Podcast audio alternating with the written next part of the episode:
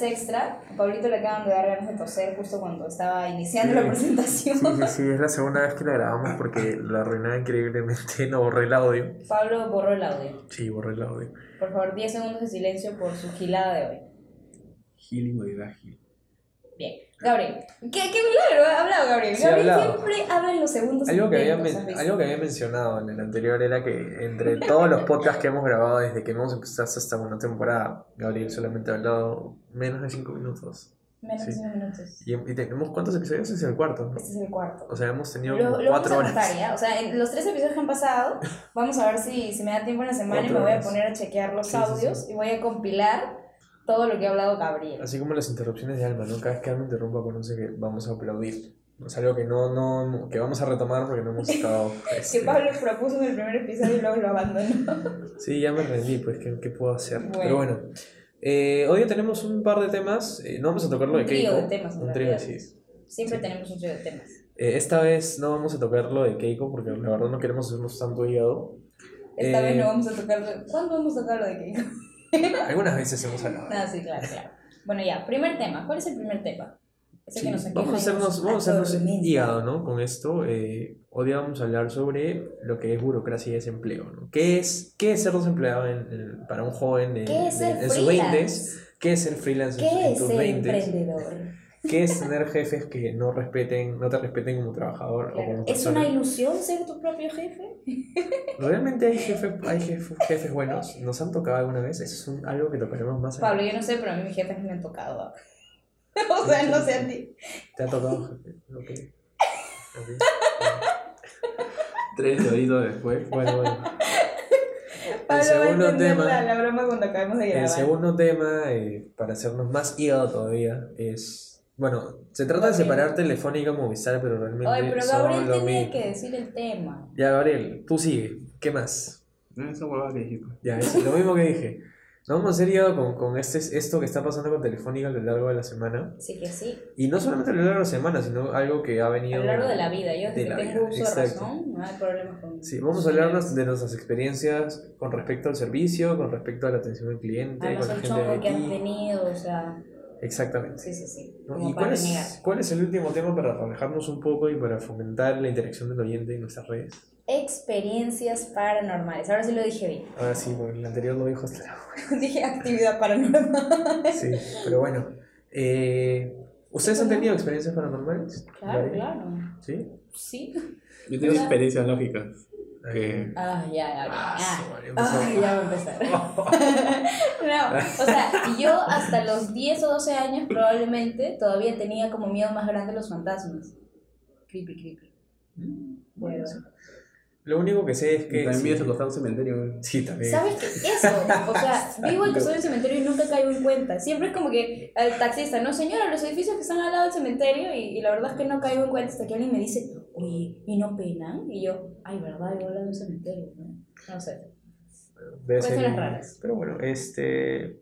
Sí, vamos a hablar de, de experiencia, vamos a hablar de algunos retos que, que, que se van a plantear en el programa de hoy día. Sí, yo me asusté porque la verdad no sé qué reto está hablando Pablo, pero espero que mi integridad Pronto, física no pronto. sea dañada. Solo la física, ya. Ya, Lo de demás- ya como... Ya. Ya, bueno, bueno. ahora sí, voy a guardar este, este intro y vamos con el primer bloque. Por sí guárdalo.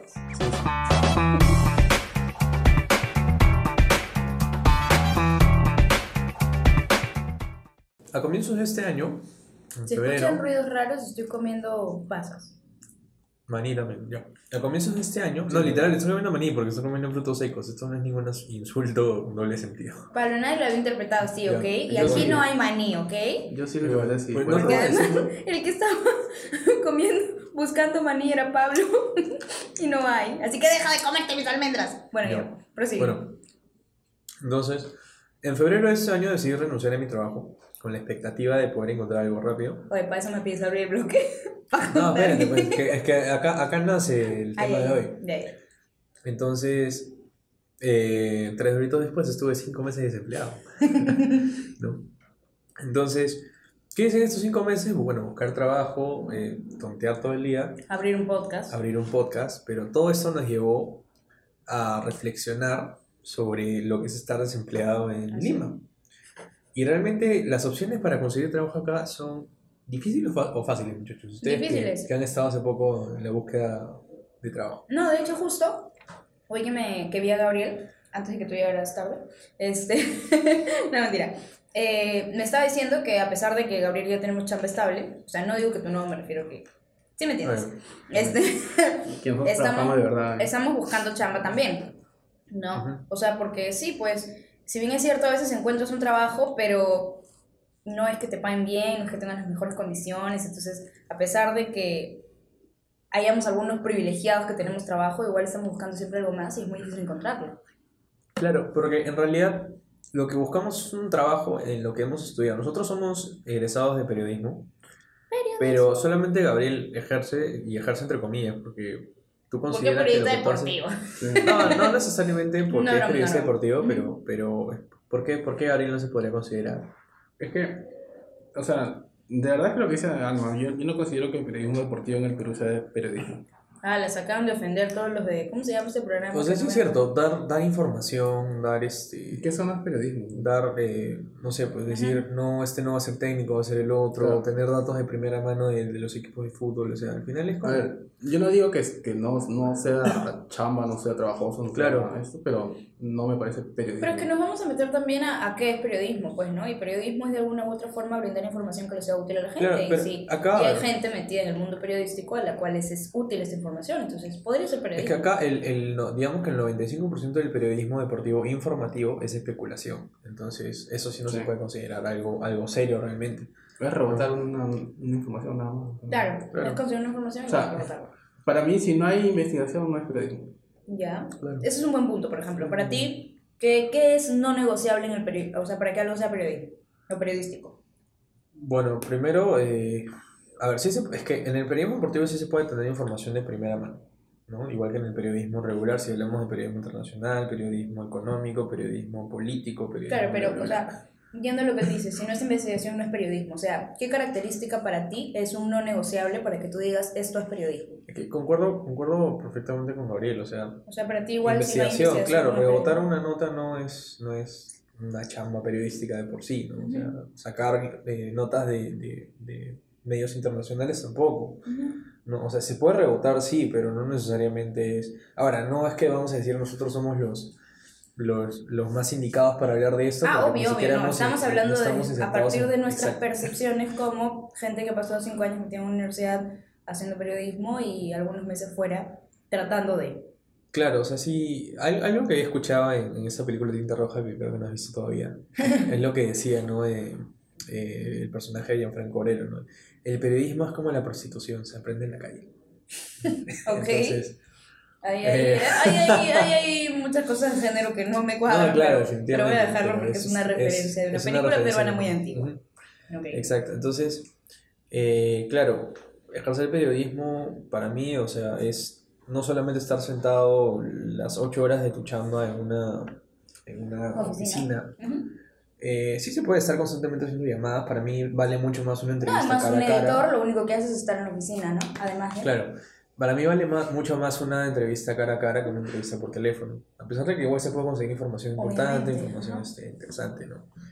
Eh, si te ha tocado ir hasta, hasta, por ejemplo, desde Monterrico hasta Comas o desde Comas hasta... Desde Monterrico hasta, hasta Ancón. Hasta Ancón. Hasta Ancón. O sea, es que en verdad las has luchado para conseguir a tu fuente, ¿no? Entonces, claro, el periodismo tiene muchas cosas, muchos, muchas características importantes que es, es necesario saber de qué van, ¿no? Pero para mí eso es lo que, lo que acabo de decir, es O periodismo. sea, igual, claro, yo creo que si hay algo no negociable para mí, para que algo sea periodismo o considerado periodístico, creo que tiene más que ver con la utilidad, ¿no? Porque hay muchas cosas que nosotros podemos saber porque lo hacemos en el día a día, pero, a ver, o sea, hay mucha gente que, que no sabe, por ejemplo, ¿no? Estamos hablando de desempleo y burocracia, o sea, hay muchos trámites burocráticos que hay gente que efectivamente sabe cómo hacerlo porque lo hacen el día a día, ¿no? Exacto. Pero hay un huevo de gente que no tiene ni idea de cómo se hace. Entonces, si de alguna u otra forma un medio periodístico encuentra la manera de recoger estos datos que pueden ser muy sencillos de conseguir y hacer que la gente lo sepa, o sea, ya están siendo útiles, están informando y para mí eso ya es periodismo, porque si el periodismo no es útil, o sea, por mucha investigación que haya, es como, mm, o sea, a quién estás cambiando la vida, ¿no? A quién estás ayudando. Y, y por ahí va la cosa también. Justo que me hablabas ¿no? de- del tema de la burocracia, está implementando Sobre- un sistemas eh, anti-barreras democráticas, perdón, burocráticas. Democráticas. Sí, sí, sí, ¿no? casi, casi me voy, claro. Este, contra las barreras burocráticas, ¿no? o sea, en ¿cómo Perú así? tenemos que hacer 10.000 colas para poder sacar un, un, un- brevete, ¿no? Ahora, Tienes que hacer por 10.000 ejemplo- colas para que llegues y te digan, ah, no, aquí no se ve ese trámite. Sí, no, claro, Dios mío. O sea, ahora el trámite para sacar un DNI es mucho más fácil, el trámite para sacar el RUC es mucho más sencillo. Antes era un trámite de que tenías que ir de acá para acá, de acá para acá, de acá para acá. Claro. Ahora todo esto lo han implementado en un solo lugar, que es el MAC. Se Ahora- puede hacer incluso por internet. Se puede adelantar el trámite. Duplicados puedes pedirlos por internet. Si quieres sacar un DNI nuevo, tienes que ir presencial, tomarte tus fotos, poner tu firma y Claro. tienes que hacer todo, ¿no? Pero después lo, lo otro es. Lo otro es, es increíblemente tedioso. O sea, uno, uno quiere, por ejemplo, ¿no? sacar el, ir a la SUNAR para sacar su, su registro de, domici- de domiciliario y te das cuenta que, que en verdad para sacarlo tienes que pagar en un lado, tienes que ir al Banco de la Nación a pagar, luego tienes que regresar, luego tienes que ir a otro lado a hacer otro trámite y luego tienes que volver, o sea, tienes que tener un montón de papeles para sacarlo. Claro, y, y además vayamos al hecho de que, además de que es sumamente engorroso, no lo puedes hacer un sábado o un domingo. Lo tienes que hacer de lunes a viernes porque estas oficinas atienden de lunes a viernes Claro. en el momento en el que tú estás en tu oficina. Entonces es como la imagen más clara de la pobre prole. O sea, Exacto. leí un tweet la vez pasada de es el colmo, ¿no? O sea, encima de que trabajamos 8, 9 o 10 horas diarias, o sea, si queremos ir al banco tenemos que usar nuestra hora de almuerzo. O sea, así de fregados. ¿me Exacto, o sea, no solamente eso, hay, hay, trámites que, hay trámites que son mucho más complicados, por ejemplo, antes para sacar tu pasaporte eran, eran colas interminables, Claro. ahora como el MAC es al toque, ¿no? Ahora Pero es súper antes rápido. tenías que pedir permiso un día en el trabajo, o sea, era un día sin paga que perdías para ir a sacar tu A pasaporte. eso, a eso voy. O sea, no es que. Bueno, ya, pues no vas a hacer un trámite porque lo necesitas y, y en tu chamba saben que lo necesitas, pero no porque saben que lo necesitas, te van a decir, Claro. ah, ya anda nomás, yo te pago este día. Claro. O sea, para esto, no sé, yo creo que se solucionaría quizá con un tema de, capacitaciones, ¿no? Que, que saquen una, lanzo una idea loca, no sé qué tan probable es esto, pero se me acaba de ocurrir. No sé, que de pronto pongan un- una ley que obligue a todas las empresas a capacitar en temas legales y burocráticos a todos sus empleadores, ¿no? O sea, si yo te voy a contratar y sé que te tengo que explicar cómo pagar renta de cuarto, de quinta, pucha, te tengo que capacitar y es mi obligación como empresa, ¿no? Para que luego, este, mm, no, o sea, el trabajador primero no, no se le escapen cosas como dejar de pagar tributos y, y esto. Y Claro. segundo, para que le aliviemos también al trabajador eh, perderse, porque vamos, en un día hacen los trámites la gente que sabe cómo se hace, ¿no? Sí, Pero claro. si no sabes, o sea, te puede tomar dos, tres días conseguir los documentos, ir a tomarte fotos, o sea, es terrible, de verdad. Y ya no le interesa porque, pucha, ya pues no, ah, tienes que saber, o ah, ya vas a aprender cuando te toque. Pero no, Sí, pues pero es algo no, que deberíamos cosas- saber. Claro, son cosas indispensables para la formación de cualquier persona, al menos, al menos por país, ¿no? Porque es diferente en cada país. O sea, tienes que, que Eh, saber. Pero sí, pues en realidad, eh, no solamente eso, sino la gente que trabaja en, en estos lugares donde tenemos que hacer todos los trámites, Ujú. son personas que realmente odian su vida y su Ay, trabajo. como la gente que trabaja en los hospitales, o sea, es Exacto. terrible, de verdad. En el Perú no hay una cultura empática. Tanto odian, tanto odian su vida es porque el. Estado les paga y sabe que no los van a votar así nomás. O sea, tan, tan, Porque además, o complicado. sea, encima de que llega siendo un trabajador mala leche, o sea, entrar a trabajar en esos lugares no es fácil. No, es bien difícil. Pasa 55 mil millones de pruebas y cosas y exámenes y no sé qué. O sea, Claro, es toda una burocracia entrar a trabajar ahí. Debe ser ¿no? tan tedioso que los tipos odian su vida. O Sí, de verdad, Yo, yo odiaría mi vida. Pero no sé, o sea, ellos en verdad tienen una chamba que no. Pucha, ganan bien, dicho sea de paso. Eh, Pero es que yo no entiendo de verdad, o sea, hay muchas personas, sobre todo los que están como en los módulos de atención, que su trabajo es simplemente conocer los trámites e informarle a la persona que está viniendo. Hola, ¿qué tal señorita? Necesito, yo qué sé, eh, necesito sacar un pasaporte. Bien, señorita, estos son los formularios, por favor, siguiente se llenen, ¿no? No es como, ¿ha traído su documento? ¿Ha traído esto? ¿Tiene la foto? Que no sé qué, nada, no, no se puede. Y es como, Dios mío. O sea, he venido a preguntarte porque no sé, ¿me entiendes? O sea, si me vas a pedir 50 documentos, yo no sé, que no sabía que tenía que traerlos. Estoy preguntando cómo lo hago. Y de hecho simplemente los- te dicen, no, no se puede. ¿Sabes quién toma esa chamba y no le pagan por eso? El de seguridad. Exacto. Sí. Exa- de verdad. Cada vez que vaya a hacer un trámite burocrático le voy a llevar un pancito su desayunito, Una vez ¿verdad? Estaba haciendo ese trámite para mi DNI electrónico y le, le pregunté a la seguridad, me dijo, ah, tienes que ir a hacer el pago de, de no sé cuántos soles en el Banco de la Nación, luego regresas con tu DNI antiguo, este, vienes con una foto tamaño carnet y te damos el DNI. las- no sé, pues, O sea, son mucho, son mucho más útiles que, que los inhumanos que trabajan adentro y les pagan mucho menos. Están ahí parados destruyéndose los riñones todos los días. como O sea, de verdad que sí, no, sí, es... estoy indignada. un O sea, no mensaje- todo, ya, porque la, la última vez que fui a, a renovar mi DNI, que también esperé el último minuto, ok. Es un último día de todo, ya, último día. El último minuto, ¿no? Uy, vence a las 12, a las 12. Fue el último día y yo en mi cabeza, por eso te digo que es pasaporte, porque mi cabeza estaba que era carnet. Y yo tenía una foto carnet y la llevé y todavía me acuerdo que regresé a mi casa porque me había olvidado de agarrar la foto. Este. Y, y cuando llegaste, y cuando no era. llego le di todos los papeles y el pata me dijo, este, pero ese no es pasaporte. Yo era un señor de edad mayor, tenía, tenía sus 50, 60, 60 años y... Y pucha, yo estaba, puta madre, me va a botar, eh, me va a decir que ya fue, que tengo que hacer la cola otra vez, toda esa huevada. Y me dijo, eh, ¿no tienes la otra foto? Y dije, no, y me dijo, eh, tómate la foto, pues, y regresas y ya, este, lo firmas y ya. Y mientras voy a atender a la chica que, pues, que sigue. Allá, me fui corriendo a sacar la foto y cuando llegué me dijo, ¿tienes la foto? Sí, ya la pegó, todo, me hizo firmar y, y ya. O sea, no, no me votó, no me cagó, no, no me Es dijo... que "Ah, además, es o sea, necesario eso. tú no te complicas la vida. O sea, cuesta cero céntimos ser amable, gente. Sí. Bueno, pero en este país lleno de burocracia, en el que, por ejemplo, la tarjeta de tu corredor tienes que pagarla presencial. O sea, si tú vives en el Callao, estás jodido porque solamente en Lima venden la tarjeta del correo.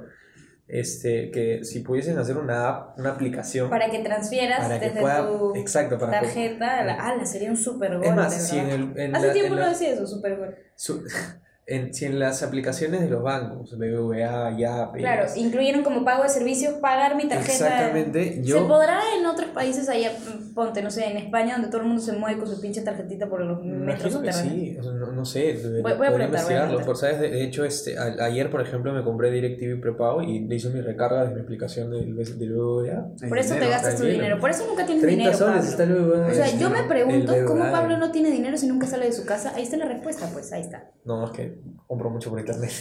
Por compro mucho por internet. Bueno, entonces, volviendo al tema de la burocracia y el desempleo. ¿Qué pasa con un joven que sale y dice como, bueno, tengo la buena fortuna de no tener que ponerme a trabajar ya ya de inmediato, sino que puedo, este, no sé, emprender, ¿no? Me van a apoyar hasta que mi negocio funcione. O sea, ¿cómo te metes a emprender y uno o dos años después, cuando apenas empiezas a ganar, te cae la SUNAT y te dice, pucha, tú tienes que haberte registrado al principio, debes 5 mil soles? Es complicado, ¿eh? es, Es lo que hace- complicadísimo. es lo que Te quedas pasa. como "Oye, acabo de ganarme 10 soles, como que tengo 5 Es mil. lo, lo que hacen acá esos, por ejemplo, los Updike. ¿no? Ujú. Updike para eh, la Asociación Peruana de Actores y Compositores. Para músicos también lo hace, lo ha- es jodidísimo. ese tema. Claro. Mi amigo acaba de, de empezar su empresa este, de traducción.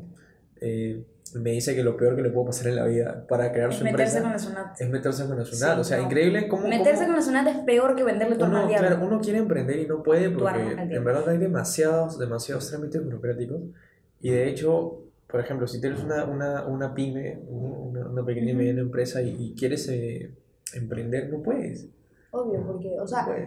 Sí, pues porque no, no hay asesoría tan abundante como debería, ¿no? Y a ver, yo no estoy en contra de que la burocracia exista. Yo entiendo que la burocracia tiene que existir porque hay que ser ordenados, hay que llevar un control y bacán. Pero uno, en el Perú, tú vas a, a los centros estatales y no es que te dicen, ah, sí, señor, no se preocupe, yo aquí le puedo sacar sus registros. No, te dicen, ay, un momentito, tengo que buscarlo. Voltean y hay una pila de files increíbles, hongueados, ay, de verdad, apilados, que de verdad tú dices como que, o sea, para esto lleno mi libro de registros. Me- me da O sea, alergia para, eso.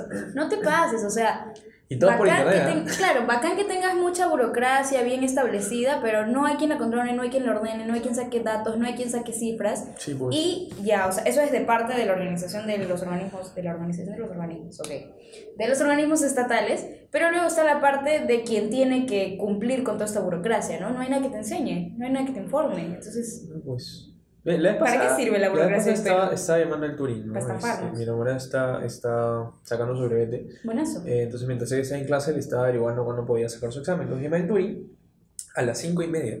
Y me, me contestó el, el mensaje de voz, ¿no? Que decía, Buenos eh, días, señor. Estamos durmiendo. no, es como, hola, ¿qué tal? Le recordamos que nuestro horario de atención es de 8 de la mañana a 6 de la tarde. Eh, llame cuando esté dentro de esa franja horaria. Ah, Y yo veía mi reloj, eran 5 y media. Entonces volví a llamar, volví a llamar, volví a llamar. volví- Llamé a otra central, ¿no? Que me de la contestaron. De la tarde. Ay. Llamé a otra central, me contestaron. Yo estoy pensando que hincha, para Este, tempranito. no.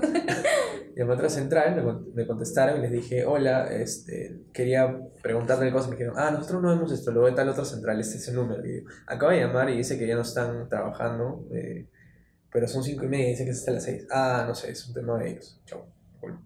Claro. Entonces- o sea, eso, eso, por ejemplo, con cosas tan, eh, Tan simples. tan sencillas como sacar un breve. Algo que pero hace todo el mundo todos los días. A mí me reventó, y creo que lo conté en el podcast, cuando yo traté de llamar para denunciar violencia, otra vez aclaro, no, no en mi casa, no para mí, sino que traté de denunciar violencia ahí cerca de mi casa y todas las comisarías, no es mi jurisdicción, ese es un trámite policial, señorita, no sé qué, bla, bla, bla. Al final, llame a la línea 100, llamé a la línea 100 y no me contestaron nunca. Bueno, en teoría tú puedes hacer una denuncia en cualquier comisaría que se te dé la gana. O sea, para cual. acelerar trámites debe, debería ser en tu distrito, pero O sea, puede ser en cualquier la que te dé la gana. Exactamente, o sea, un policía no te puede decir, ay señora, no, perdón, pero, ay, ¿sabes qué le pasó una vez a mi madre Y hace de mil noche, que años? están hueveando toda la Claro, noche. ¿sabes qué le pasó a mi madre una vez hace mil años? Que le robaron en un puente, no recuerdo en cuál, el, el punto es que fue a la comisaría del distrito y le dijeron, señora, ¿y de qué lado del puente le han robado? ¿El de acá o el de allá? Y mi mamá dijo, el de allá. Ah, no, entonces tiene que ir a la otra comisaría. Te lo juro que mi mamá y yo nos quedamos como, No, no, no, no. no. ¿me estás diciendo esto en serio? No, no, y no. nos mandaron a otra comisaría. No, puedes, puedes denunciar eso. O- ¿A Pero quién bueno, puede denunciar? fue no lo sabemos que- porque no está claro. No sé quién tengo que denunciar por eso, pero puedo denunciar por eso. Pero no, fue hace, te estoy hablando, ¿qué serán? Yo Ah, tendría al ministerio, al ministerio 8 de- años. del Interior, ¿puede ser? Al Ministerio del Interior, ¿tú crees? ¿No? Voy a ir al Ministerio del Interior. Sí, Oye, ¿qué voy, tal? Este, quiero voy, ¿te denunciar que la comisaría no me ha querido atender mi denuncia. ¿Por qué? Porque me robaron un celular. Pucha, hay gente a la que no le atienden denuncias por violación. es, es Defensoría del Pueblo, bro. ¿Defensoría del Pueblo? Sí. O sea, lo que yo sé, me puedo equivocar ya, pero es que Todos nos O podemos sea, equivocar, Gabriel. el asume. policía, no, ya no. El policía, supuestamente, si tú pides un llamado de auxilio, de auxilio o sea, debe existir. Y luego, ¿dónde vas a poner la denuncia es otra cosa? Ya. Lo que, lo que debe hacer el policía, si sea de, de Madre de Dios y ha venido de Madre de Dios a Lima solamente para ayudarte, A ya, eso me refiero. te lleva a la comisaría donde, debe, donde ocurrió, el, lo- de la jurisdicción de esa vaina donde ocurrió A el, eso me el hecho, refiero, pero es que... y ya te deja ahí, que es otra cosa. Pero que te digan, ah, estás, estás cruzando esta frontera, ya, entonces ya no puedes. O sea, instituciones peruanas y servicialidad no encajan en la misma oración, de verdad. O sea, son muy pocos los casos, no digo que no existan, pero son muy pocos los casos o las veces en las que te encuentras con un trabajador del Estado que hace su chamba bien y que la hace de forma pues amable, correcta y empática, ¿no? Porque también hay quienes son muy capos, quienes saben todo, pero pucha, te tratan como si fueras pues, una piedra. Es cierto. Amigos, nos hemos extendido bastante por esto, pero con este bloque, pero deberíamos hablar sobre las chambas freelance, ¿no? Y Ah, ya, sobre para nuestros cerrar. jefes que, que saben que hacemos freelance. Sí. Entonces, Muchachos, ¿Les si ha ser tocado? ¿Les ha freelance, tocado? este, por favor saquen su RUC para que puedan emitir recibos por honorarios. no, pero eso apenas entras al mercado laboral es lo primero que tienes que hacer. Yo no lo sabía. No, ok, porque trabaja en planilla. Bueno, No, claro, pero hemos tenido experiencias con jefes que, o sea, en primer lugar se presentaban como personas súper buena onda, pero a la larga los ibas conociendo y en verdad no entendían que estás en un proceso de aprendizaje. tal cual. Y lo primero que hacen es meterte uno de esos gritos de que le metas un, un pata que está 20 años en la chamba y, Claro, claro. y, y Y, mete que, la que pata. sigue cometiendo el mismo error. Exacto. Entonces, claro, al- a, aquellos jefes, ¿no? Este, les pedimos un poquito más de, De Tino, de tino, ¿sí? Y, porque no, que como dice mi abuelita, que recuerden cuando fueron becerros. Fácil se acuerdan y como que ellos también les gritaron y dicen, ah, no, pero voy a gritar porque aprenden. claro, ese, ese ejemplo del chivolo que le pega a los otros porque su papá le grita en su Claro, por favor, jefes, no sean violentos. Si su jefe, si el primer jefe de tu vida fue violento, no tienes que ser violento con tu practicante. No, es un anuncio del podcast, horas extra.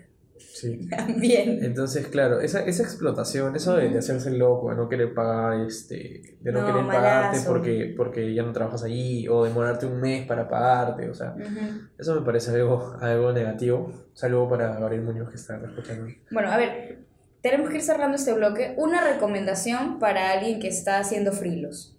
Gabriel, Eh, primero que, sea, mi, mi recomendación, más, una más. no solamente para alguien que hace free- freelance, sino también para todo en la vida, nunca elimines tus conversaciones, nunca elimines tus datos, la Sí. información que has recibido, los trabajos que has hecho, hasta que te paguen.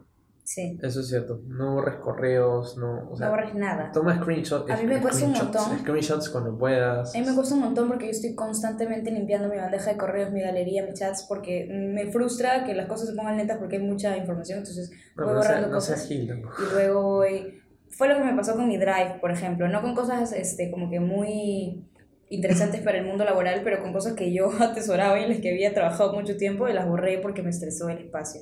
Pero sí, es una gran recomendación. O sea, fórmense un portafolio, cómprense un disco duro y ahí guarden toda su chamba porque al final les sirve un montón. Y de paso ábranse su carpeta para conversaciones con mis jefes y pongan ahí todas las capturas de Claro, pantalla y- para que no les hagan el avión. Y si la cagan, o sea, re- asuman que la han cagado. Claro, ¿no? O sea, como, está como bien. trabajador, está asúmelo, bien. Pero, pero después. De eso también este, se aprende. Claro, después con calma. O sea, tu jefe Con no tiene por qué calma. gritarte, no tiene por qué. Eso es violencia laboral. Sí. Y si te trata como una mierda, brother, no, ningún trabajo vale tanto Denúncialo, como puedes para- denunciar como al tu Ministerio de. Trabajo Y sí, o sea, por somos la, daños psicológicos. somos la generación del cansancio, yo lo sé, pero, o sea, ningún trabajo vale que te, que te malogren el- la confianza a ti mismo. Tal por- cual, tal cual. Tu por- salud mental está primero. Exacto. Bien, Pablo, Pero- una recomendación. ¿Esa fue la recomendación? Esa ¿Que fue tu salud recomendación, claro, por supuesto. primero? Estoy hace una hora bien, no sé Ah, pedir ya, ok, recomendación. ya, ya. Primera recomendación de Gabriel, nunca borres tus trabajos, guarda tus conversaciones. Segunda recomendación de Pablo, tu salud mental está primero. Y pucha, la tercera recomendación es, nunca te retires de una chamba fija a menos que tengas otra. Porque de verdad, es- ah, o sea, hay gente que dice como que, ah, no, ya fue, voy a buscar otro trabajo. Y renuncian y el día siguiente se han olvidado que tienen que pagar tarjetas, de que tienen que pagar su casa, de que tienen que pagar su comida, ¿no? La vacuna de su perro. Entonces, Claro, mientras sean sea- responsables con eso también y si saben que están trabajando en algo que no les gusta y saben que va a llegar el momento en el que van a decir ya fue, me largo, ahorren pues, ¿no? Claro, mientras seas joven y, y tengas esa, esa, esa ventaja de Joven libre y salvaje, o sea, ahorra. No, qué, qué estupidez. No, si mientras seas joven y puedas todavía vivir bajo la sombra de tus papás y sabes que te van a apoyar, este, trata, o sea, renuncia a tu chamba, sigue buscando, ahorra y estudia. O sea, Estudia, estudia, de verdad. Sí, sí, O sea, sí. fórmate en, en lo que sea que, que sientes que te va a llevar al camino que quieres seguir, de verdad. Pero nunca dejen de formarse. En Puedo dar un consejo más? Sí, Claro, sí, dale, dale, te falta el tuyo. Ya si tu jefe te grita, te, te agrede, méchate, sácale la mierda. Sí. No, porque puede. luego no lo vas a poder denunciar al Ministerio de Trabajo. Ese consejo no lo sigan, amigos. Sí, Bien. pero vas a estar feliz. Sí, pero después que te pague, sácale la mierda. Cer- Cerramos lo que cerramos lo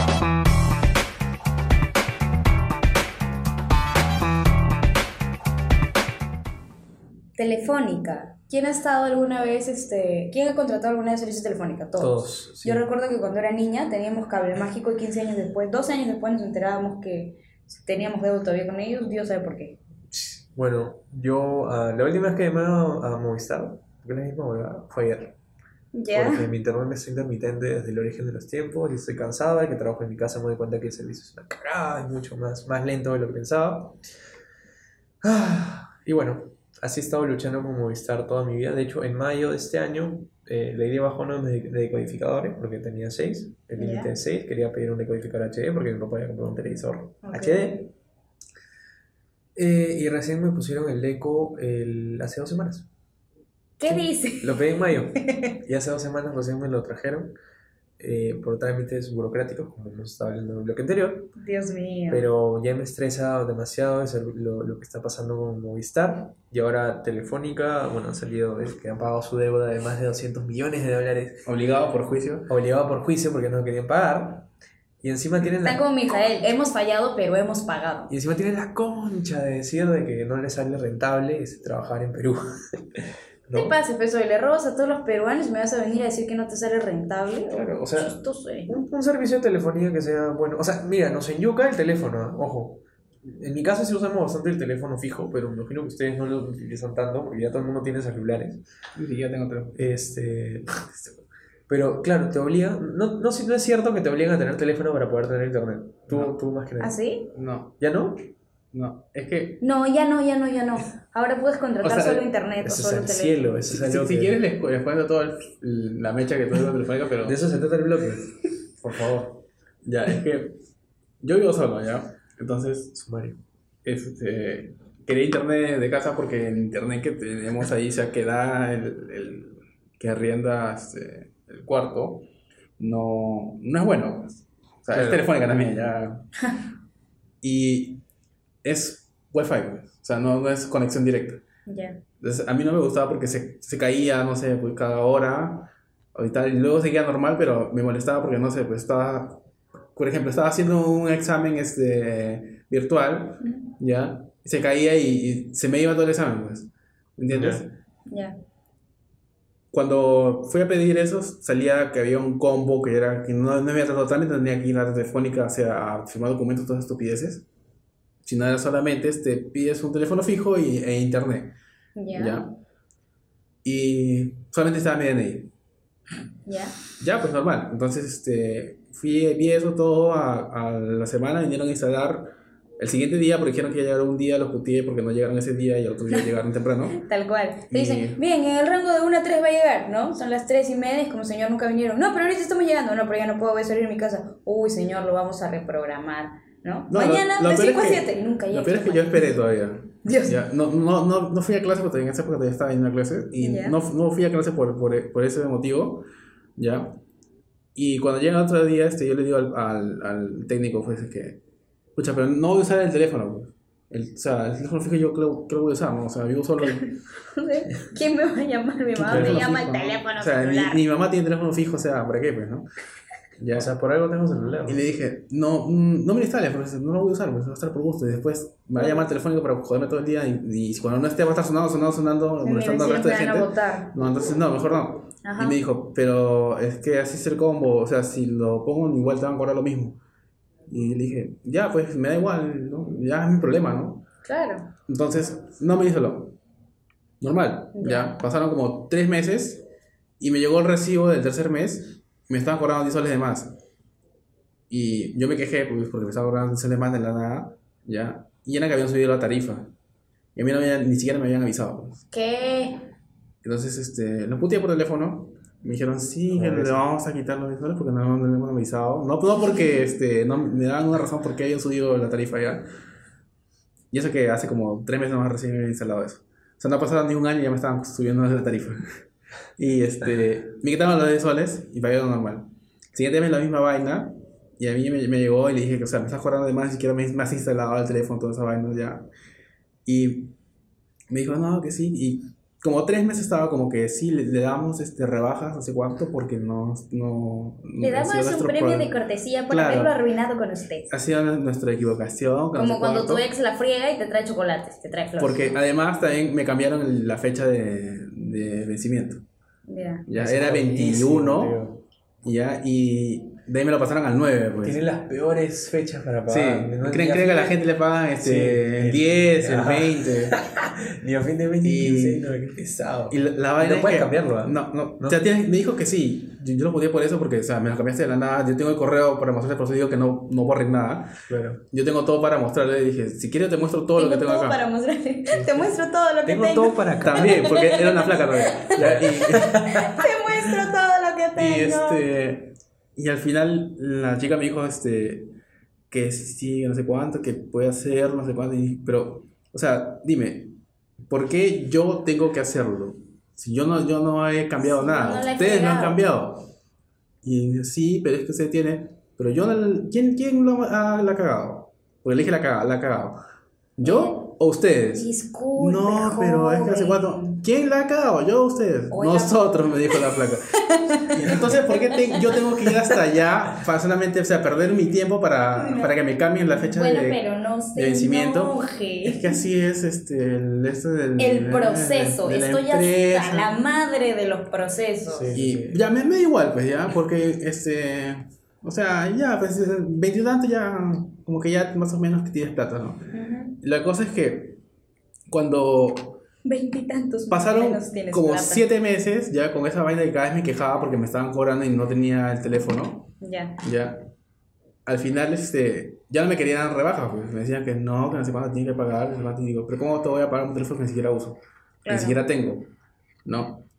Y me dijeron que sí, que, que le podemos, este, poner el teléfono. ¿Y para qué el teléfono? Si, si ¿Para no lo tengo, no lo un uso, tampoco lo quiero ya.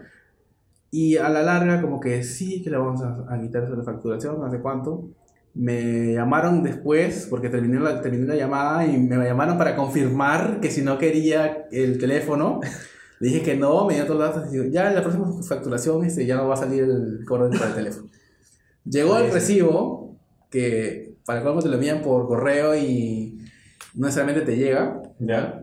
Este, e igual me salía, me cobraban en el teléfono. Entonces, Escucha, yo llamé a putearlos y. e- Esta vez sí era una chica, pero la otra vez fue un pata. Este era una chica y la chica me dijo que sí, que este, ahorita lo voy a hacer, pero es que el, el pro- sistema está lento, me dijo. Sí, siempre. Este, Un clásico. no lo podemos hacer después. Llame en una hora para ver si se me lograba. Y, No, y- yo y lo vas dije, ahorita. yo le dije, no, lo vas a hacer ahorita. le. Te voy a escuchar teclear. Y me dijo, este, ya, pero va a demorar.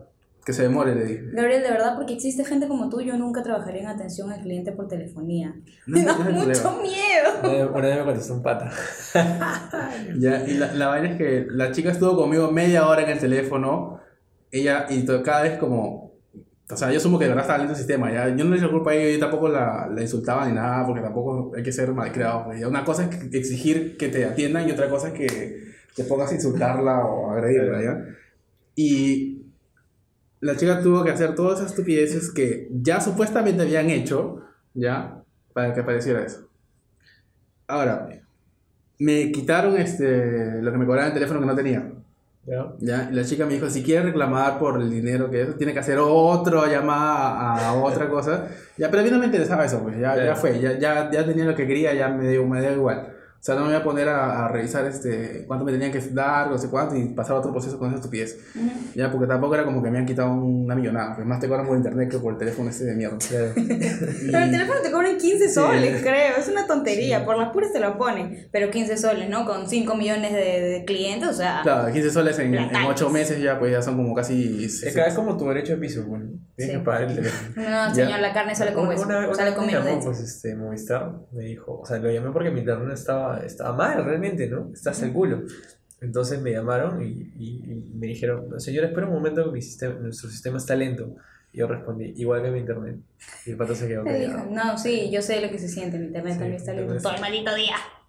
Hubo otra, otra ocasión, este, también curiosa, donde está, estaba quejando así súper, súper este, eufórico porque ya eh, se, me había, se me había ido el internet en plena reunión de trabajo, como, o sea, como ya he comentado antes, trabajo desde casa y mis reuniones son por, por Ah, Hangout sí, de Google. en casa, Pablo se pone sí. un, un, un polo cuello pic, ¿no? Y abajo está en pijama. No sé, Gilbe, ¿por qué, ¿por qué prendería la cámara si es una reunión así nada más? Pero Está en bueno, un calzoncillo. este, la cosa está en bata.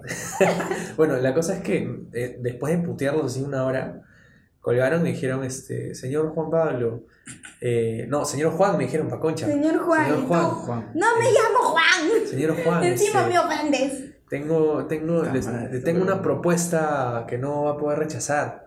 Y yo como que, oye, vete a la mierda, por favor, lo mandé a la mierda y le colgué. Y al rato me llegó una encuesta. Eh, Hola cliente Movistar, te llamamos para saber cuál es su nivel de satisfacción respecto a nuestro servicio. Marque uno y colgué, porque me llegó el pincho. ¿no? Y la última vez, la, la que, la más reciente, la que me dio realmente al, al huevo. Pero sí, a un nivel, a un nivel, acá la señorita está subiendo historias que, que nos complican la vida a todos. Eh, pero sí, pues esta, esta vez fue realmente... ¿Qué te pasó? ¿Qué te pasó? Al al chupo, al chupo. Una patada. Eh, bueno, resulta que estaba trabajando también, tranquilo, escribiendo en Google Drive, que es peor cuando se te va el internet, estás en Google Drive porque te Sí, sale porque arriba sin conexión. cada rato y no te deja escribir, es horrible. Lo único bueno que no puedes internet es que juegas con el dinosaurio. Sí. Sí, es como, "Ti". Entonces llamé a Movistar, le dije, oye, ya, ya basta, ¿no? O sea, ya van, desde que tengo mi servicio, desde que me cambié a Movistar Total, el servicio está cada vez peor. O sea, no, no puedo, no puedo, Seguro se creen este reggaetonero que dice ahora soy peor por ti. no puedo navegar tres minutos porque se me va el internet y tengo que trabajar y yo trabajo desde mi casa. Entonces, ya, mandaron un técnico y el técnico este, fue a mi casa y dijo, es, tu router está, está cagado. Y le digo, Router "Ya, está, yo ¿Está sé que malogrado sí". tu router? No, me dijo, este, no está recibiendo los parámetros. Dije, yo sé que no está recibiendo bien los parámetros. Gracias Pero por, gracias por es, lo que decirme. quiero saber es cómo lo solucionan. Exacto, ¿cómo lo soluciono? Entonces pata llamó al, al, al tec- al- a la gente de la agencia y le dijeron, este, está mal su, su, su router. Y los de la agencia le dijeron, eh, no, no está mal, aquí estamos viendo los parámetros, está bien, pero el señor no tiene internet, no se puede conectar, pero acá estamos viendo que los parámetros están bien. O la clásica de Entonces el, el, Perdón, el, el pata que había a mi casa, sí, gracias. El pata que había a mi casa agarró y me dijo, eh, empezó a gritarle el pata de, de la agencia. Le empezó a decir, ¿cómo es posible? O sea, a ver, tú ven, párate acá y dile al cliente que no le vamos a cambiar el router porque Oye, pero los- ala, bien. un técnico hace Si eso por mí, tiene- yo le invito al almuerzo. Si él no tiene internet. O sea, ven, párate y dile, díselo en su cara. Y le, pásame, pásame pásame "No, Como la viejita. Yo me encargo, yo me encargo. pásame. ¿No? Entonces el- el- Aló, señor, buenas tardes. Aló, señor, buenas tardes. Sí, eh, no, es que no tengo servicio, pero, No, eh. pero me va a ayudar. Entonces el, el técnico se, se puso, se puso fuerte, pues, ¿no? Yo estaba, Se ahí, puso fuerte. yo, estaba, eh, yo estaba con mi laptop editando un video- el video costado porque, bueno, estaba editando, no necesitaba internet en ese momento. Pero no tenía nada de internet, no tenía conexión. Entonces dijo, ¿me vas a autorizar o no me vas a autorizar a cambiar el router? Porque acá el cliente está enojadísimo. O sea, está, está ahorita que se prende y me va a gritar a mí, no El te va a gritar. a cliente está a punto de golpearme y Pablo está así comiendo cereal, ¿no? Viendo cómo el señor se peleaba. Entonces, este... Oye, pero bravo. No, terminó éxito. y le aplaudí al señor. Le dije, ¿qué te dijo? Te va a cambiar el router. Me cambió el router igual, el servicio está la hueva, ¿no? Pero, pero fue increíble verlo Pero al menos lo Sí. hizo.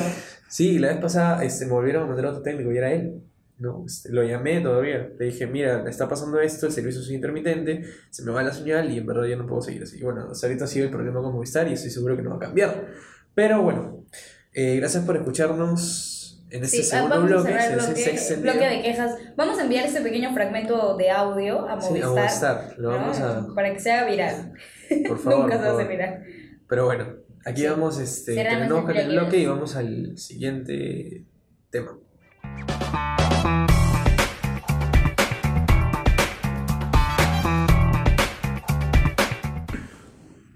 Ya, a mí siempre me ha gustado las cosas paranormales, o sea, las historias paranormales, Ah, ya. ya. Pero no, nunca las creía, o sea, ¿Te ha sucedido alguna? o sea, nada, Sincero, sincero. nada que no tenga explicación. Ay, por favor. De verdad, o sea, no me sucedió nada como que, pucha, como cuando siempre hablan del que van al cementerio y que ven a un- alguien volando por ahí, Claro. ya, que normalmente es un pastor nomás que está... Que alguien venga volando. Ya, o sea, nunca me ha pasado ese tipo de cosas, ya. Me ha pasado así como que he sentido que alguien me, me ha tocado y no había nadie, ya, o como que movían la cama y no había nada, pero... O sea, era yo, pues, el que me estaba moviendo, Siempre Gil, siempre Gil. ya. Siempre Gil, nunca en Gil. Sino que pare- o, o como alguna vez, no sé, pues estás en, en tu cama y te mueves y parece que es temblor, pero solamente tú que estás movido. pues, Sí. Claro. Ya, ese tipo de cosas. Ya. O sea, a mí siempre me han gustado las historias paranormales, me parecen interesantes, pero. Nunca te ha pasado algo realmente paranormal. no. O sea, nada que como que, pucha, yo sí creo en eso porque no sé cuánto. No sé, esa vez mi tío, me, este, que estaba muerto, me, me vino a visitar y, y, y pucha, huevón, lo callo van requinacho, ¿no? Sí, ¿no? Y, pucha, huevón, no sabes cómo me asusté. Con la, la Dios vampiresa mío. de Barranco, huevón. Ay, qué horrible. Un saludo para el doctor Anthony Choi. Interesantes historias de, su, de su programa. Eh, yo les voy a contar una historia. A seguramente se las he contado antes, pero no a nuestros oyentes. Eh, hace un tiempo, eh, mis amigos y yo fuimos a la casa de mi tío en. Mi tío vive en una casa de campo. Eh, fuimos a acompañarla porque mi tío se había ido de viaje una semana, entonces como no había nadie que se con ella, y la casa realmente es grande y es sola, es un poquito peligroso, ¿no? ¿Tienes la casa sola? Bueno, no tan sola, porque ¿qué te pasó, Pablo? Eh, bueno, eh, estábamos una noche, estábamos en un cuarto, Te metieron terror. jateando y, y de pronto estábamos conversando, nos pusimos a conversar, pues, ¿no? Nos despertamos, nos pusimos a conversar y empezamos a escuchar a los perros ladrar afuera, ¿no? Yo cuando escucho a los perros ladrar antes de pensar en algo paranormal, pienso en un temblor. Prosigue, Pablo. Entonces empezamos a, a sentir como algunas sombras aparecían afuera, ¿no? Empezamos a ver... ¿Cómo sientes que una sombra aparece? Pues ven, vimos como una Ay, sombra ay, aparecía, sí. Entonces nos acostamos otra vez y en lo que estábamos eh, tratando de volver a dormir, eh, ve, escucha, escuchamos como un ruido fuerte, ¿no? Y veo como en el techo hay una sombra que pasa de un lado al otro.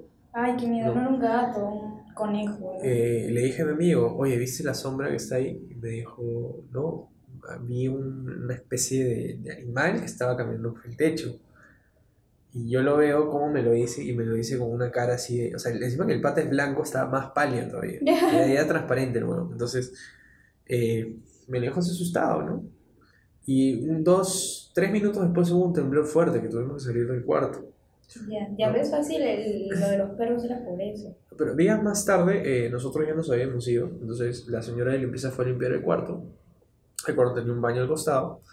eh, sacó los papeles eh, del tacho de basura, los dejó a un costado y se fue a limpiar otros cuartos. ¿no? Ujú. Cuando regresó al cuarto donde nosotros estuvimos, alguien había roto la bolsa y le tiró todos los papeles por todo el cuarto. ¿no? Eso sí nos dejó fríos a todos y, y bueno. En el perro. ¿No? No, el perro estaba encerrado, porque en la casa, sí, en la casa no dejan que entren los perros. Ese es el tema. Cerrabas tus perros, maldito. No, no, es que es una casa de campo, weón. O sea, hay, o sea, afuera todo, está, todo es verde, los perros corren, este, tipo lazo. porque es verde no es verde, encierro. ¿Ya? Ah, Cállate. ya, mentira. Todo es verde. Bueno, todo ya, o sea, pero, ¿y qué más pasó? espacio, ¿no? Entonces, eh, O sea, al meses, Pablo, al meses más- eso, eso fue, ¿qué, qué más quieres? esa- que, esa fue- esa fue que- la noche en que la se que- te aparezca el... Esa fue la noche en la que te arañaron el brazo, creo. a No, o un amigo le arañaron el brazo. Pero, o Oye, sea, eso es más interesante que que alguien te rompa Bueno, la bolsa de que basura. meses- o sea, ¿qué clase de, organización de la información es esta? meses después, eh, años después, mejor dicho, eh, bueno, nació la hija de mi prima. Ya. Mi prima siempre había tenido pesadillas eh, en su cuarto allá en Pachacamac y en su cuarto en La Molina, porque viven en los dos lados. Eh, entonces nació su hija y su hija estaba durmiendo en su cuarto en Pachacamac. ¿no? Y le pusieron una cámara espía porque, para ver a su niñera. ¿no? Siempre, siempre Una suelen poner espía. ahora. ¿no? Claro, para que la niñera no te maltrate al- Entonces te al llega, chiquillo. te llega una notificación cuando alguien entra al cuarto. ¿no? Tú puedes verlo desde tu celular. Y llegó una notificación y no entró Y nadie. le llegó una notificación a mi tía. ¿no? Y mi tía curiosa entró a ver, porque no había nadie, solo estaba ella- mi, ti- mi tío y ella. Entonces le dice, hazlo, hazlo, así se llama mi tío, hazlo, hay un, un hombrecito en el cuarto. Dios mío, qué miedo. Hay no, nena, que estás viendo con jueces, que no se está viendo un video. No, no, no es el cuarto, mira, mira, mira, esa es la, la, la, la pantalla de la grabación. ¿no? Y es un hombrecito, y mi tío, que es la persona más escéptica del mundo, agarró y dijo, ah, pues hay un hombrecito en el cuarto.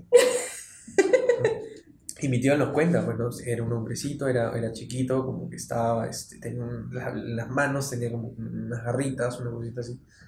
Qué Eh, miedo, pero mira, por ejemplo, a mí me pasa eso y yo empiezo a tomar screenshots como loca. Yo también, pero mi tía es una... Claro, o sea, una- obvio, pues, ¿no?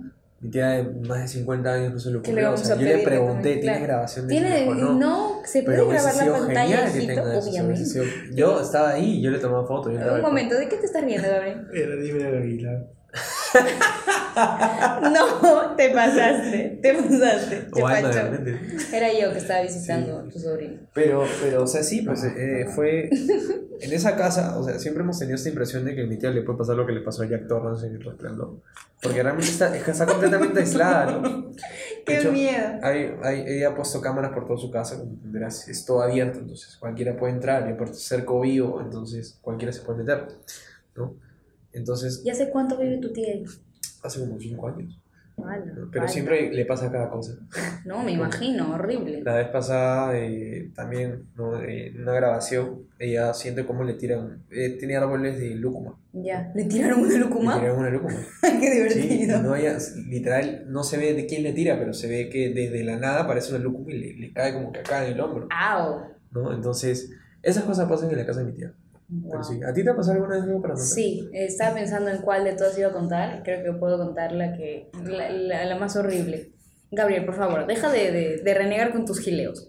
No, mentira. Entonces, eh, estaba yo con mi, eh, un primo mío, uno de los pocos que tiene casi mi edad, es solo un año mayor que yo. Éramos pequeñitos, tendríamos que 8 o 9 años. Ahí Claro, era 7 y 8 años o u 8 y 9 años. Cuando era válido tener tu talla. Claro, cuando era válido tener el metro 44 que tengo. Entonces, eh, estábamos jugando y recuerdo, era, era la casa de mi bisabuela, antes de que se cayera por el terremoto. Y eh, estábamos en uno de los cuartos de mis tíos, abuelos, ¿no? De los hijos de mi bisabuela. Y había una caja enorme con un montón de teléfonos, estos de oficina, que, que habían ahí, porque, pucha, no sé, uno de mis tíos trabajaba en algo así y no sé, ¿no? Había una caja de un montón de teléfonos desconectados, ¿ya? Entonces estábamos jugando primero y había un montón de papeles, así como facturas y no sé qué. Y como que, ay, vamos a jugar a la secretaria, un juego súper sexista. Entonces yo era la secretaria, ¿no? Sacamos un teléfono y fue como que, ay, sí, aló, que no sé qué. Y bla, bla, estaba jugando yo con mi primito. Para esto nuestras madres estaban en un reencuentro de colegio como eh, a unas seis cuadras de la casa, seis, siete cuadras. Ya. Ellos nos dijeron, cuando oscurezca, nos vienen a buscar para ir a cenar. Y nosotros dijimos, ya, buenazo. Entonces estábamos jugando y de pronto, o sea, estábamos en una de esas que levanta el teléfono y no sé qué, y bla, bla, ¿no? Y yo levanto, es como, aló, y me dijeron, aló, y yo me quedé, te juro que me he quedado fría, o sea, me he quedado helada de verdad, así horrible. Y lo primero que he hecho ha sido mirar a mi primo y gritarle, corre. Y él me ha mirado así como, o sea, ¿estás bien? ¿Qué te está pasando? No le he dado tiempo ni de hablar. O sea, salté de la cama y salí corriendo de la casa, salí corriendo de la casa y mi primo siguiéndome como él era un poco más grande que yo, o sea, salió, me alcanzó y no paramos de correr, no paramos de correr hasta que llegamos afuera y fue como, ¿qué pasó? Y yo, y yo así como, una chica me respondió el teléfono y tú tenías que ver, mi primo es moreno, igual, blanco se volvió, así que así como... ¿Qué? Y yo, te juro, te juro que me han respondido al teléfono. Y él me cuenta y me dice, a mí me tocaron la espalda, pero yo no te quería asustar. Y yo, te juro que no quería volver a esa casa. no quería. Y entre lo que yo me calmaba y dejaba de llorar, oscureció Sí, y pues. salieron nuestras madres, ¿no? Entonces ya después de eso, más calmados, le conté yo a mi mamá y me dice, ay, en esa casa a veces pasan cosas. Y me dice, porque ella también es súper escéptica, y me dice, no, mira, cuentan que este, los árboles de higo traen duendes, me dice. Y tu abuelita siempre tenía un árbol de higo allá afuera en su jardín. Y yo, Esa abuela. y yo, Jodida. ah, qué, qué bueno, qué, qué lindo. Pero no, en esa casa me han pasado cosas súper creepy, verdad. Feo, feo, feo. La única vez que soy yo. Sí, no es la única donde quiso ir yo, no me van a venir a reemplazar. Pero sí, fue, fue horrible. Es lo más horrible que ¿Te acuer- ¿Te recuerdo. acuerdas cuando fuimos al presbítero? Sí. ¿Te acuerdas lo que pasó? Que te conté. Que, bueno, estábamos en un momento, eh, una, una amiga nuestra se había ido, tenía una entrevista por el Congreso. Ah, ya, sí me acuerdo ese Sí, día. entonces, este, bueno, fui, estábamos tomando fotos, ¿no? Porque Sí. estábamos con nuestro curso de fotografía, esperando que lleguen dos amigos más. Eh, y de pronto estábamos por un pabellón, no me acuerdo el pabellón cuál era, No, no recuerdo. pero vi como, como algo extraño, una sombra pasaba de un pabellón a otro, Sí. ¿no? Y me puse, en ese momento me puse a pensar, pucha, ah, no sé, ¿Será eso es raro, pero no sé por qué siento que va a pasar algo malo. Sí. Y al rato veo mi celular y me estaban reventando el celular. A todos nos estaban levantando el celular porque le habían robado a la amiga que Claro. se había ido a la Le entrevista. habían abierto en la puerta del taxi y le habían robado su cámara. Fue O sea, terrible, fue, ¿verdad? Fue, fue algo así como, no sé. Fue shock porque además Pablo como que yo sabía que algo malo iba a pasar. Y yo, ¿qué? ¿Qué me estás diciendo? Por la sombra. ¿Qué alucina? Se quedó, me- me- me generó una-. Me generó una. una O sea, especie de- igual- Hay cosas que pasan de forma aislada Claro. y que uno re- relaciona porque, pucha, estás friqueado en ese momento y es como, ay, no, qué horrible. O sea, es muy feo, muy fuerte. No, fue, fue mucha. O sea, fue, es coincidencia pero fue muy, muy, muy coincidencia. para- para- Claro, horrible. Pero sí, bueno, eh, yo tengo una casa. No, no, yo no tengo una casa, así que yo tengo una casa. este, Me es gustaría tener una casa. Mi familia tiene una casa en Arequipa, eh, en un pueblito en Islay, en la parte costa de Arequipa, por donde están los conflictos estos de Tía María y esa vaina. Eh, y todos los años vamos, ¿no? Pero hubo una época en la que dejamos de ir, no sé, no sé por qué, y nunca hemos vuelto a estar ahí, o sea, los hermanos, los ocho hermanos de mi mamá, nunca han vuelto a estar juntos en esa casa desde ese momento, ¿no? Pero lo que pasó fue que estábamos a punto de regresar a Monsolino, ¿no? En esa época viajamos todos en van, hacemos el manchón, y de pronto se levantaron al día siguiente, ¿no? Ya el día que todo se iba. Y el- alguien entró al baño y vio que todo el baño es blanco, el baño blanco estaba cubierto de sangre por todas las paredes. ¿no? Dios mío, qué horrible. Había, de alguna manera, o sea, entonces empezaron a revisar manos, pies, piernas, o sea, empezaron a revisar absolutamente todo lo, lo, lo que pudiese haber causado eso y Claro. nadie encon- no encontraron cortos sin nadie. ¿no? Qué miedo. Como era el último día que iban a estar ahí, este, limpiaron nada más y se fueron. Entonces nunca más se supo realmente qué es lo que pudo haber sucedido acá. Qué miedo, de verdad. Pero bueno. Eh, al comienzo del episodio les hablé de un reto. Ah, ¿no? ya. Que lo voy a proponer Qué para miedo, nosotros. qué miedo. ¿no? Gabriel, por favor, Creo que deberíamos hacerlo porque necesitamos contenido para nuestras redes. Ay, no, por favor, nos vamos a poner a hacer cosas patéticas. Eh, Patéticos. propongo, propongo algo, algo interesante. A ver, ¿no? En el cementerio que está por tu casa, ¿se puede- ¿hasta qué hora se puede entrar? eh, es un cementerio de la policía en realidad, entonces me parece que sí hay hora como de ingreso y Ya. salida, no estoy segura. Tendría que consultar con San Google. o ¿Se un puede visitar a una, se puede eh, organizar una visita nocturna? No lo sé, ¿ah? porque como te digo, además es uno de esos cementerios planos. Entonces todo es Ah. una pampa. Más chévere todavía. O No, sea, claro que más chévere, pero es no creo que nos dejen acampar. No, no es acampar, es caminar ahí, luego salimos y tu casa está ahí nomás, podemos pedir el taxi ahí nomás. Ah, ya. Ok, ok, Este- voy, a, voy a consultar con el guachimán, que seguro es no, muy amable. eh, el, el presbítero maestro también permite claro, visitarlo claro. de noche. visitas. Eh, ¿Sabe? quedar ahí un día. ¿Sabes dónde? Ese ya. es el reto, ok. ese es el reto este, una noche mejor dicho. Una noche. ok. Ese es el, el reto que les propongo Noche de cementerio. ahora que me voy a comprar esta, esta GoPro que les dije. Vamos a Ah, aprovechar para usarla. GoPro. Sí. Y plata. No, pues todavía, todavía tengo que pagarla. Bueno, entonces, ¿sabes dónde dicen que pasan cosas creepy? Y de hecho yo también he sentido una vibra extraña. ¿Dónde? En el... En el- ¿Cómo se llama este en- lugar? En los baños del H. No, ay, qué horrible. No, esos, ruidos, esos ruidos no son paranormales, son bastante sonidos, normales. hay sonidos. No, claro. Parece que está martillando. Ay, sí. qué horrible. No, escúchenme. ¿Cómo se llama este lugar que está en, en el Callao? No, no, no, es un lugar donde se hace como Real visitas Felipe. guiadas. El Real Felipe. ¿Has ido a Real Felipe? Yo he ido al Real Felipe. No, acá Felipe de noche es, es. Bueno, las catacumbas, ¿no? Sé. Las catacumbas, pues. Sí. O sea que la volteas y es una calavera y tú como que... Hace, hace, hace un tiempo se, se hacen estos registros, ¿no? Algunas fotos de Real Felipe donde se ven caras o, o brazos o alguien este, ahí. Ay, ¿no han visto la, la clásica de las fotos de esta foto de 1920 y chequea lo, lo que salió, ¿no? Y de la nada ves a alguien mirándote por la ventana. Sí, es verdad. Súper creepy. ¿Nunca les ha pasado eso que han visto una cosa rara en, su, en una de las fotos suyas? No. Una, en la equipa justamente mi tío tomó una foto y la agrandaron y justo Sí, había, sí, una pareja tirando. un ¡No! ¿Cuál? ¿Tú, no fuiste la que me mostró que había una foto en la que salía alguien sin piernas? ¿Dónde? Sí, que era una... Ah, sí, pero no me acuerdo. Sí, ¿Te la yo, yo recuerdo, sí, yo recuerdo que Pablo una vez me mostró una foto, no sé si era tu familia o sé quién, que me dijiste, oye, sales sin piernas y estabas muy palteado. ¿Verdad, no? Y yo dije, ala, no, no No, sé. me acuerdo dónde está esa foto, le Falta. No, menos mal, está bien, está bien. Bueno, eso. Eh, bueno, para cerrar les voy a contar un poquito acerca de la persona más paranormal que tengo cerca de mí. Este, es mi papá. O sea, mi papá desde que era joven no podía como dormir muy bien porque sentía cosas extrañas en su casa, como que no lo dejaban dormir. Y confirma mi madre que mi papá siempre ha sido como muy de atraer esas vibras extrañas, como los fantasmas y cosas, ¿no? Pues, Y en- puede ser eso, sí. Por eso me pusieron alma, yo creo que es eso, ¿no? ¿No? Mamá, si estás escuchando este podcast, escríbeme y dime, no, hija, por eso no fue. Claro, para que cuando tu viejo diga, he visto un alma. Me dice un alma y mamá, No se no me soñé con esto y... bueno, la cuestión es que mi papá siempre ha sido de llamar estas cosas y cuando yo era pequeñita, ¿no? Y a veces me quedaba a dormir con mi papá, porque, hola, ¿qué tal? Este, mis papás son separados. Este, o sea, habían veces en las que yo tampoco podía dormir o escuchaba ruidos en el techo. Y mi papá me decía, es normal. Pero el resto de mis tíos, porque nos quedamos en la casa de mi abuela, decían que no, que ellos nunca habían escuchado nada. Y muchos años después, o sea, hace 3, 4 años, yo estaba un día con mi tía en su cuarto, que dicho sea de paso era el cuarto que antes usaba mi papá, eh, y me dice, no, sí, en este cuarto se escuchan ruidos raros, de verdad, raro, ¿ah? Porque yo cuando estaba en mi cuarto no escuchaba esas cosas, me decía, y yo decía, ¿en serio? Me decía, sí, no, tu papá siempre nos contaba. Y me dice, es más, tu papá se pasó este cuarto porque él antes compartía cuarto con sus hermanos y en ese cuarto no podía dormir porque siempre sentía que lo agarraban en la noche. Y yo, ¿qué me estás contando? Era una cosa de verdad horrible. Entonces como que, ah, me da mucho miedo. Y yo siento que, no sé, mi papá trae esas cosas. Incluso él, un tiempo en el que vivía en San Borja en un departamento cuando mi hermano era bebé. Y él contaba que había un niñito que lo venía a buscar cuando él estaba durmiendo. Ponte, se dormía en el sofá y de la nada venía como que un niñito y le decía, vamos a jugar soccer. Mi hermano tenía meses, o sea, ni, ni hablaba ni se movía. ¿Me entiendes?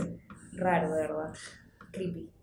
Bueno, sí, de hecho, es- esas cosas se vuelven cada vez más comunes. O sea, las historias de nuestros papás respecto a temas paranormales son cada vez más comunes. Es como si nosotros estuviésemos condenados a no vivir una experiencia como, como tal, ¿no? Entonces, sí, pues, de hecho, a mí me encantaría vivir una experiencia de ese tipo. Aún una vez fue un ¿No quedarás conversatorio. como traumado o algo así? ¿Más? Depende, depende.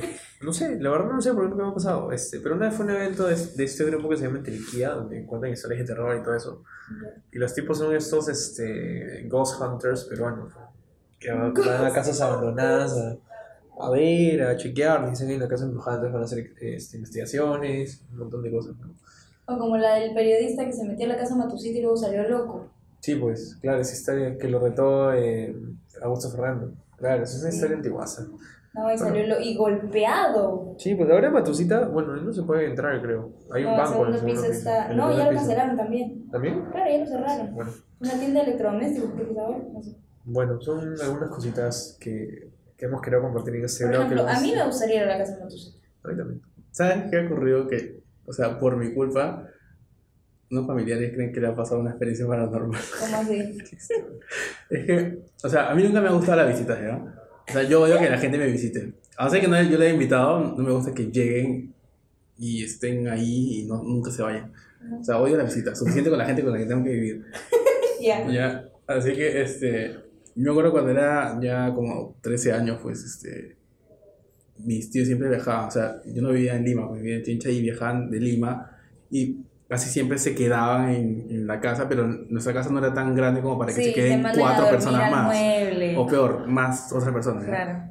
Entonces ya no era como chiquito como para que duerma con un montón de primos, pues, ¿no? O sea, ya, o sea, yo solito en la cama, ya yo en la cama que era la clase y media, era solamente para mí, ¿no? Claro. Y entonces me molestaba que llegaran y ese día no llegaban a quedar, solamente llegaban para almorzar, creo. Que había un- una misa, unas esas tonterías. Y, Una de esas cosas raras que organiza la familia. y entonces, este, recuerdo que yo no quería ir, Ya. ¿ya? Y mami, mi mamá nunca, nunca me obligaba a ir a ningún lado, pues. O sea, me decía, si no quieres ir ya no vayas, pues. Ah, Entonces, este, pero de repente llegan, así que le dices que vayan. Y le dije, pucha, pero es que no quiero saludarlo, porque si no me vas a estar molestando que por qué no no sé cuánto, al final me voy a terminar yendo. Entonces no, no abre la puerta, pues ahí no estás. ¿Ya? Y este, hice eso, pues, o sea, llegaron, porque tenían carro, y llegaron, me tocaban la puerta, y, pero antes de que llegaran a tocar la puerta, yo escuché el carro. Entonces yo abrí la cortina así, ya, para ver si eran o no, y, y si eran, pues, ¿no? Pero al toque cerré la cortina. visto. Y ellos vieron algo ahí y pensaron que había alguien, que había alguien, ¿ya? Ya. Y dije, yo- dije que yo no estaba, pues. Ah, no abriste, no hiciste ruido. Y hasta ahora piensan que es alguien, no sé, pues, este, mi abuelo o alguien que, que me estaba protegiendo. Protegiendo. ¿Qué hablas? Oye, Todo porque yo no falta. Porque no quería compartir con la familia. No quería Pero comer bueno. clásica. Esas son las mejores historias. Sí. Pero bueno, bueno. deberíamos como pedirles a nuestros tres oyentes que Les nos he cuenten regalado una sus- experiencia. Sí. Y nos ha No, contado pero- una anécdota que, que no solo es paranormal, que también es familiar, valoren. no, ya, hay que preguntarles como sus experiencias paranormales. Si alguna vez les ha pasado algo, Sí, algo pero hay que así. preguntarle nuestras historias, porque no creo que lleguen hasta el final. No, va- vamos a hacer una. Vamos a Sí. explicar una historia para que nos, nos escriban Ya, buenas. y las compartimos. Que sean buenas, pues, si son tan estúpidas, no, solamente. Claro, no, no, ahí nomás. Sí, sí. Ya, vamos a grabarlas de la cuenta. Sí, está bien, tres. Ya. Ya, bueno, amigos, es hora de. Esto ha Partir. sido todo, amigos. Ya Y vamos a darle fin a nuestro episodio. Y a su barco le... Gracias por escucharnos una semana más. Nos vemos la. Nos oímos. Nos oímos. No soy... Nos oímos la próxima semana. Que tiene plátano como quieres. ah, no, no, perdón, perdón, perdón. perdón. Nos, nos oímos la próxima semana. Nos oímos, sí, sí. Cuídense, nos vemos. Cuídense Chao. de las experiencias paranormales. Cuídense de Telefónica. Sí, y vigilen- De la- de familiares. Y vigilen los cielos, vigilen los cielos. Chao.